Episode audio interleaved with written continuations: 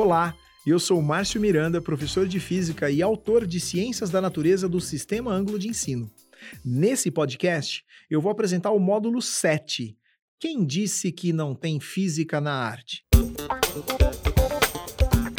Esse módulo pertence ao curso A, a Física das Coisas e as Coisas da Física, e compõe a trilha Oficina de Física Investigativa.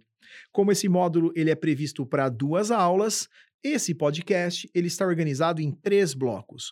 O bloco 1 um vai discutir as intenções pedagógicas, as habilidades, os objetivos de aprendizagem, e os blocos 2 e 3 eles apresentam propostas, discussões, sugestões e prováveis encaminhamentos para as aulas que compõem esse módulo. Bom, os conteúdos que estão presentes nesse módulo são três. O primeiro, propagação retilínea da luz. Nós sabemos que é um princípio, e um princípio é uma afirmação que é verdadeira e que a gente não tem a necessidade de provar ou demonstrar.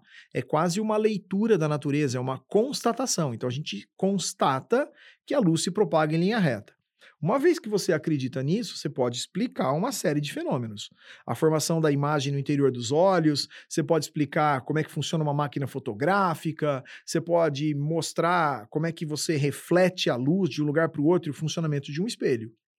Também vai ser importante para esse módulo as leis da reflexão principalmente a lei que fala que a medida do ângulo de incidência é igual à medida do ângulo de reflexão.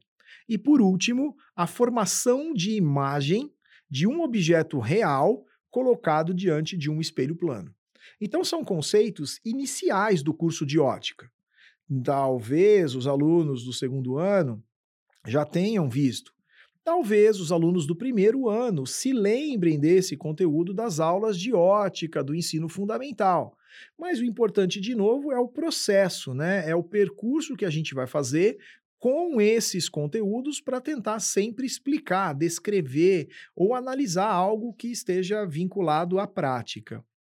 Por isso, os diferenciais, né, o que é relevante nesse módulo e, e que dá para identificar nessa proposta são, primeiro, a realização de um exercício de multidisciplinaridade. A gente vai usar um quadro famoso da história da arte, e que, e que talvez os alunos conheçam, talvez não, talvez nós, professores, não conheçamos e que a gente vai passar a conhecer, mas que é muito legal porque vai trazer um pouco da disciplina de arte para dentro do curso de física e vai falar um pouquinho dessa linguagem fotográfica que está por trás dele. Né? E, e o outro diferencial é aplicar esses conceitos básicos de ótica geométrica, como a propagação retilínea da luz, na construção de uma câmara escura.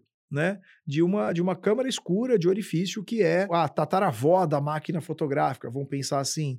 É, é, prática dos cursos de fotografia, por exemplo, de ensino superior. Então, eu acho que é uma vivência muito interessante da gente ofertar, disponibilizar para os nossos alunos, certo?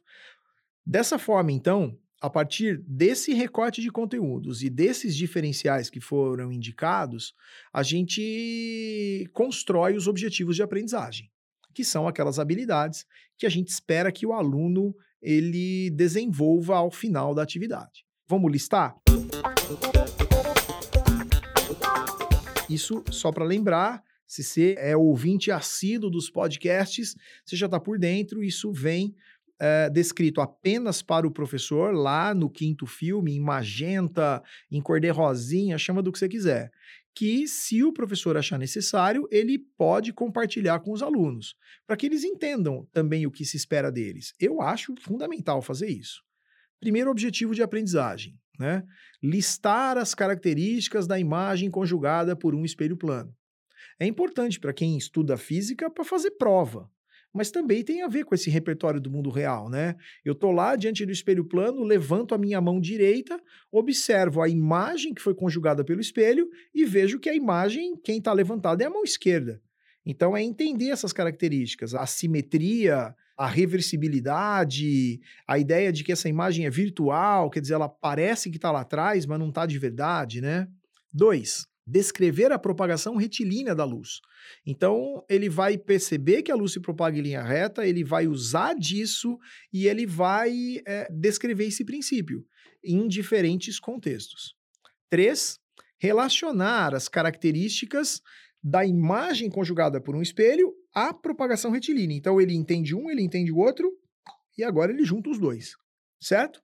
O próximo é calcular as dimensões de objeto e imagem, aí uma imagem entre aspas, porque na câmera escura não tem uma lente, né? Então você não tem um fenômeno, você só tem a propagação retilínea da luz, mas a partir das medidas de distância e espessura da câmera, que também é conhecida como câmera pinhole, né? Que é aquela buraco de alfinete, certo? Bom, e, e mais um objetivo, que é o último, que é verificar de forma prática o princípio de propagação retilínea da luz, aplicado à formação dessa imagem, entre aspas, na câmera pinhole, né? Ou como diz meu filho pequenininho, câmera pinhole, né, pai? É, então você chama de pinhole, você chama de pinhole, você pratica o inglês que você achar necessário, beleza?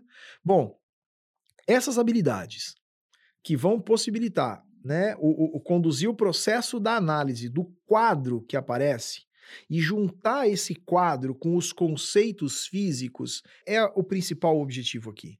É a gente entender na concepção do artista como que ele se vale dos recursos físicos e do que ele pretendia com aquela imagem. E, e o que é legal, que o que nos dá repertório, né, para nós que não somos nem professores de história, nem professores de arte, muito menos professores de história da arte é pensar que a física pode dar a sua contribuição. A física pode ajudar. A arte, ela tá ligada à física e a física tá ligada à arte nesse mundo que é complexo, nesse mundo que está à nossa volta. Então, é uma oportunidade gigantesca para a gente desmistificar essa compartimentalização do conhecimento. Por quê? Porque a gente viveu um período positivista e a gente é, é, herança disso, né? De, uma, de um estreitamento e de uma especialização da especialização da especialização, e aí a gente perde um pouco da complexidade, a gente perde um pouco da abrangência daquele conteúdo. E é na escola que a gente vai conseguir fazer isso, né? É através de uma aula como essa, que está prevista para esse módulo, desse conjunto de aulas. Por isso que é importante aí ter em mente as contribuições de uma área para outra, né? E, e, e da outra para uma. Quer dizer, você não constrói uma máquina fotográfica sem saber física. Mas você também não consegue bater uma foto genial se você não tiver a contribuição da arte, com o olhar, com o recorte.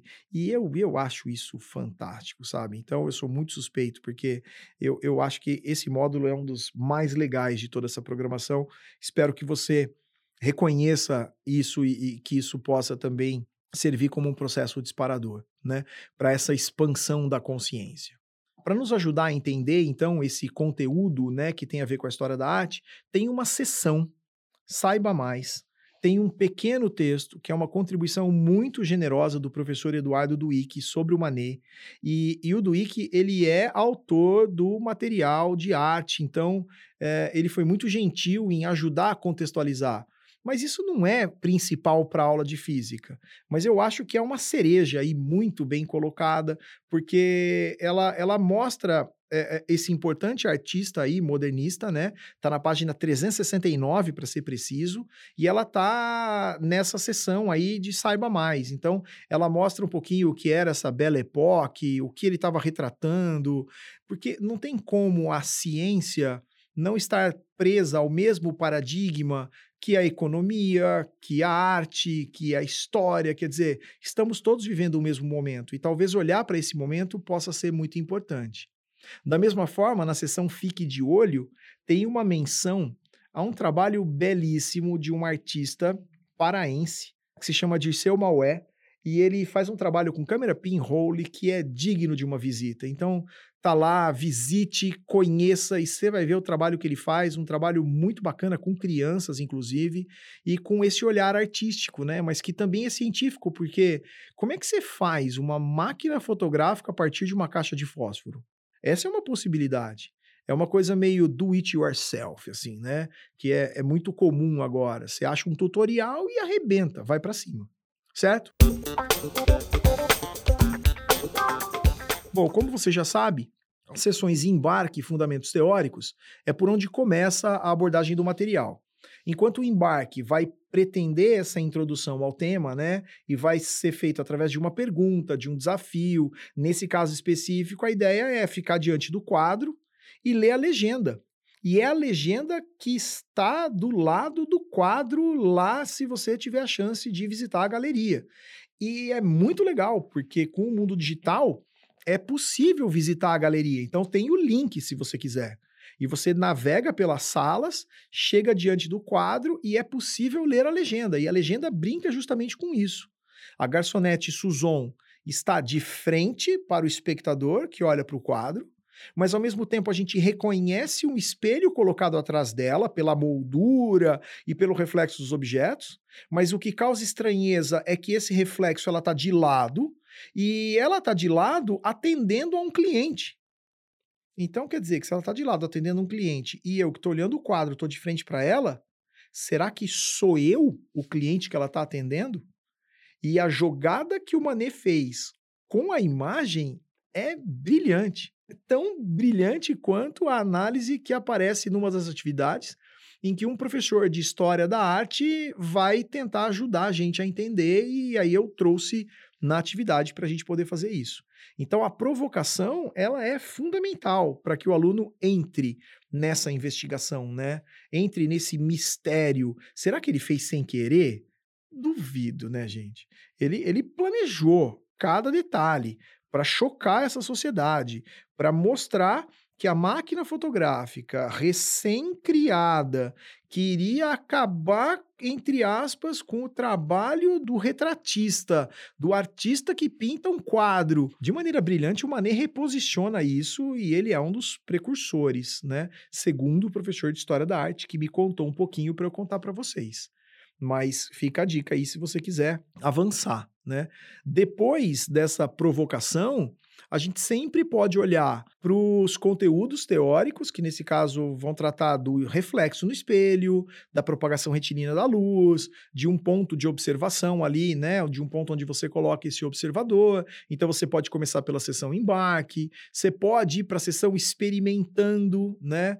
Que aí coloca os alunos diretamente com a mão na massa e a ideia é fazer uma câmara escura realmente de orifício, só que ao invés de fazer uma máquina fotográfica, nós vamos fazer uma máquina fotográfica que não tira foto, que não vai usar um papel sensível à luz, que não vai usar filme, embora pudéssemos usar. Mas só o fato de usar o papel vegetal e, e observar ali a imagem que se forma já vai trazer um enriquecimento muito grande para esse repertório. Né? Então, o professor pode começar sempre da maneira que ele quiser. Para finalizar esse, esse bloco agora, o que, que eu recomendo? Que você olhe para esse material, que você se aproprie dele e entenda novamente esse material como um ponto de partida. Um ponto de partida bastante estruturado, autossuficiente se você quiser segui-lo, né? Mas que pode ser completamente ajustado e adaptado pelo professor ou pela professora que vai conduzir essa aula. No bloco 2 agora, a gente vai conversar um pouquinho sobre essa estrutura, né? Então, se você seguir a maneira mais tradicional e discutir a sessão embarque, é, o que, que você precisa de repertório? Você precisa saber que a Suzon é a garçonete, a personagem central, representada ali frontalmente no quadro do Manet. Se você olhar com cuidado, você vai identificar atrás dela o espelho e o reflexo, e é um reflexo, inclusive, da alta sociedade parisiense do século XIX né? E com um pouco mais de atenção, você vai ver o reflexo da garçonete, da Suzon, você vai ver que tem um cliente à frente dela, como eu disse, e você vai perceber ali as incoerências, né? Quais são as incoerências? A Suzon está de frente e está de lado ao mesmo tempo? Se o reflexo é dela, quem é o espectador que está retratado na tela, né? E aí é interessante mostrar para os alunos que a física pode ajudar a compreender esse efeito artístico que foi tão bem engedrado pelo Manet, né? Então, acho que aí é, é onde você fisga a galera, né? Claro que o professor pode depois é, apresentar a propagação retilínea da luz, as leis da reflexão, as características da imagem no espelho plano, mas eu acho que é melhor a gente olhar para as atividades, porque as atividades vão precisar desses conteúdos e esses conteúdos estarão a favor de, né? Esses conteúdos eles estarão sendo meios para que a gente consiga entender o que o Manet está querendo com essa provocação, né? Também existe um vídeo onde esses conteúdos estão apresentados. Você já sabe, se você for um ouvinte assíduo aí dos podcasts, que você pode usar como pré-aula, né, como um ensino híbrido, como uma aula invertida, então você pode usar esse vídeo como uma pós-aula para sistematizar o conteúdo, né? Aí, uh, uh, o que, que a gente recomenda para essa primeira aula?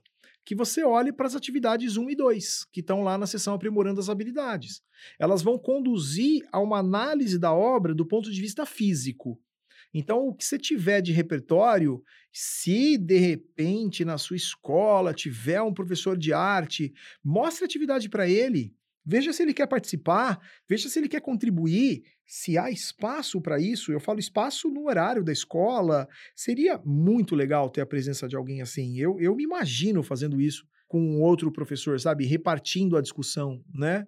E se você conseguir fazer as atividades 1 e 2 e houver tempo, pode também recomendar a, o exercício 3 que vai falar da propagação da luz numa câmara escura e como que ela foi importante, né, esse processo, essa câmara escura, para a invenção da fotografia, né, que também pode ser entendida como uma manifestação artística que teve início lá na passagem do século XVIII para o século XIX, né, no finalzinho do século XVIII aí. Né, finalzinho do século XVIII é 1700 e tralalá, como mostra o texto da seção Saiba Mais, que está na página 370. Se isso couber na aula, você faz. Se não, você deixa o 3 para o comecinho da próxima aula. Mas a gente sempre pode colocar as atividades da sessão estudo orientado, que são recomendadas como tarefa, que podem permitir a consolidação das aprendizagens, conceitos, definições, relações entre grandezas, você pode trazer para a aula propriamente como uma substituição, uma complementação, do jeito que você achar mais interessante. Na sessão estudo orientado, os exercícios de 1 a 10 apresentam essas questões que têm a ver com, com ótica, com a formação da imagem. Então, os alunos vão poder se divertir, entre aspas, com essas questões. Bom, agora nesse último bloco, é, a gente vai olhar para a segunda aula, né? E se foi possível discutir o exercício 3, essa aula poderia ficar exclusivamente para realizar as atividades da sessão experimentando, que é a construção da câmara escura. Se não der tempo e tiver que fazer o exercício 3, o, a construção da câmera pode começar na aula e pode terminar no contraturno. Se por acaso o professor começar pelo experimentando, a atividade do exercício 3 pode ser feito também como tarefa junto com o estudo orientado, não faz muita diferença. Agora, o que eu gostaria de salientar é que a construção da câmara escura, embora não seja uma sugestão inédita, super inovadora, ela permite aos alunos a construção, a manipulação, né, por meio da construção e da manipulação, vai permitir que eles consolidem essas aprendizagens, sabe? De fato, quando você coloca lá o papel vegetal mais perto, mais longe, tá focado, não tá focado, você toma consciência de que há uma relação entre as dimensões, né, tanto do objeto quanto da imagem, assim como tem com a distância do objeto até a abertura, até o orifício e do orifício onde está o papel vegetal. Acho que tudo isso amplia o repertório de uma maneira extremamente significativa. E são conceitos básicos de ótica geométrica. Você vai precisar de semelhança de triângulo para poder dar conta matematicamente do problema. Né? E se o professor ou a professora quiser ir mais longe, porque vai achar que ah, essa, essa caixa aí, só com papel vegetal é muito simprão. Tem uma sugestão de construção da câmera pinhole a partir da caixa de fósforo.